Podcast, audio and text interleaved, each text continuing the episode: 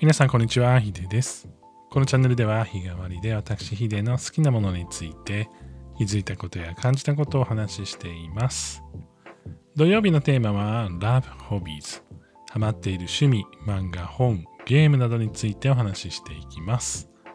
この収録を撮っているのは1月1日、2022年の1月1日なんですけれども、年末年始で家族で見たいって子供たちに言われて、あの今までネットフリックス、えー、ネットフリックスに入っていなかったんですけれども、ネットフリックス限定配信ということで、それに加入して見た、えードラマシリーズですね、についてお話をしていきたいなというふうに思っています。えーイカゲームという、あの、聞いたことはあるっていう方もいるんじゃないかなと思うんですけれども、えーネットフリックス最大のヒット作と今言われている、えーこのイカゲームという番組なんですけれども韓国を舞台とした、えーいわゆるこうバトルロワイヤル系のデスゲーム系のいわゆるこうゲームをして人が死んでいくというまあちょっとお正月に見て大丈夫っていう感じの内容ではあるんですけれども、えーそういった内容のゲームにあゲームというか、えー、とテレビシリーズというかなになっています。で結構このイカゲームそのものはですね良くも悪くも話題になっていまして、まあ、全世界で1億4200万世帯が見たということで、まあ、かなりねネットフリックス中でもかなり有名な作品に今なっているわけなんですけれどもこうこと日本ではですねこういう、まあ、先ほどちょっとバトルロワイヤルという名前出してしまいましたが、えーいわゆるこう参加者がゲームに参加してでその中でこう最後の一人になるまで生き残ってその人に賞金が与えられるみたいな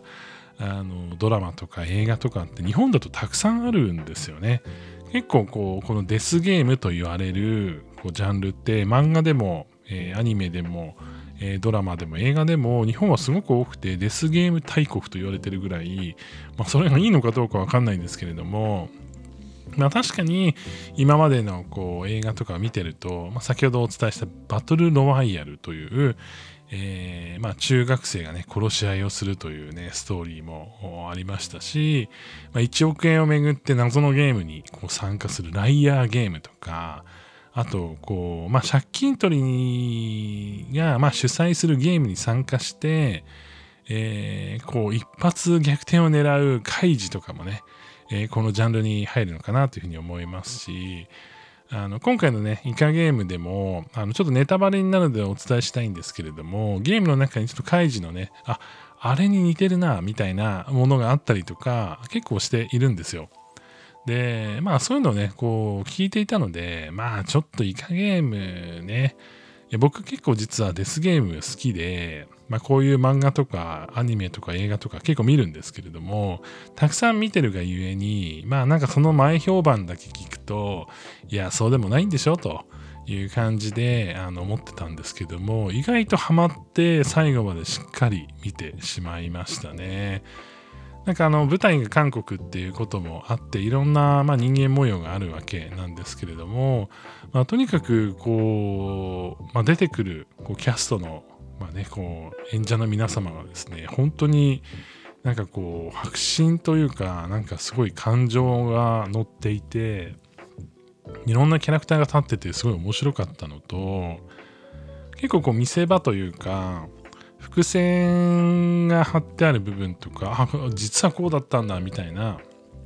こととかも結構あったりとかしていてあの最後まで見ててあのデスゲーム系って途中でねやっぱりこう描写が結構グロいのでえーってなることもあるんですけどあの見ててねそこまでねまあそこまでって言うとあれですけれども、まあ、人が死ぬシーンもありますし結構血が流れたりするんですけれどもまあそれでもねこうなんだろうゲームとして見れるというかなるほどなんかあのなんか意図がわからないままゲームは進んでいくわけなんですけれどもまあそれでもねこう分かりやすさとそのキャラクターの立ってる感じがすごく面白くて、えーずっとね見て一気にね見てしまいましたね。でなんかこう、まあ、こういったあのえ、まあ、実際にこのイカゲームっていうのはシーズン1が終わって、まあ、映画化とかしませんよとかあとシーズン2やらないですよってもともと言ってたはずなんですけども、まあ、かなりねこうヒットしたということもあってシーズン2の作成が決定していてでちょうどそのシーズン1のねあの最後の方の伏線もどうやって回収していくんだろうみたいなところもあったので、まあ、そこをねまた回収していくんじゃないかなっていうふうに思ってます。で、なんかあの、ネットフリックス久々というか、あの、一回実は入ってて解約して、またこの年末年始用に入ったんですけども、すごいやっぱりコンテンツが充実してますよね。まあ、今までだと、こう映画は映画館で見たりとか、いろんな形で、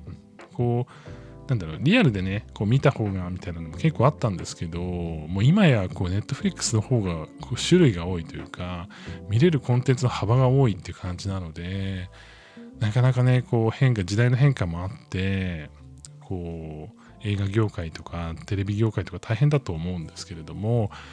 なるほどなって、なんかちょっと考えさせられるところもあって、あの、こうビジネス構造的にもね、興味深い感じでした。まあビジネス構造の話はね、また別でお話ししたいなと思うんですけども、本日はイカゲームという、まあ、デスゲーム系のね、もうちょっとお正月からなんですけれども、えー、お正月、あの、デスゲーム系のね、こう映画、ドラマシリーズをえー、紹介させていただきました。見たことあるよっていう方は、ちょっとお話したいので、是非教えてください。ということで、皆様、良い一日をお過ごしください。ヒデでした。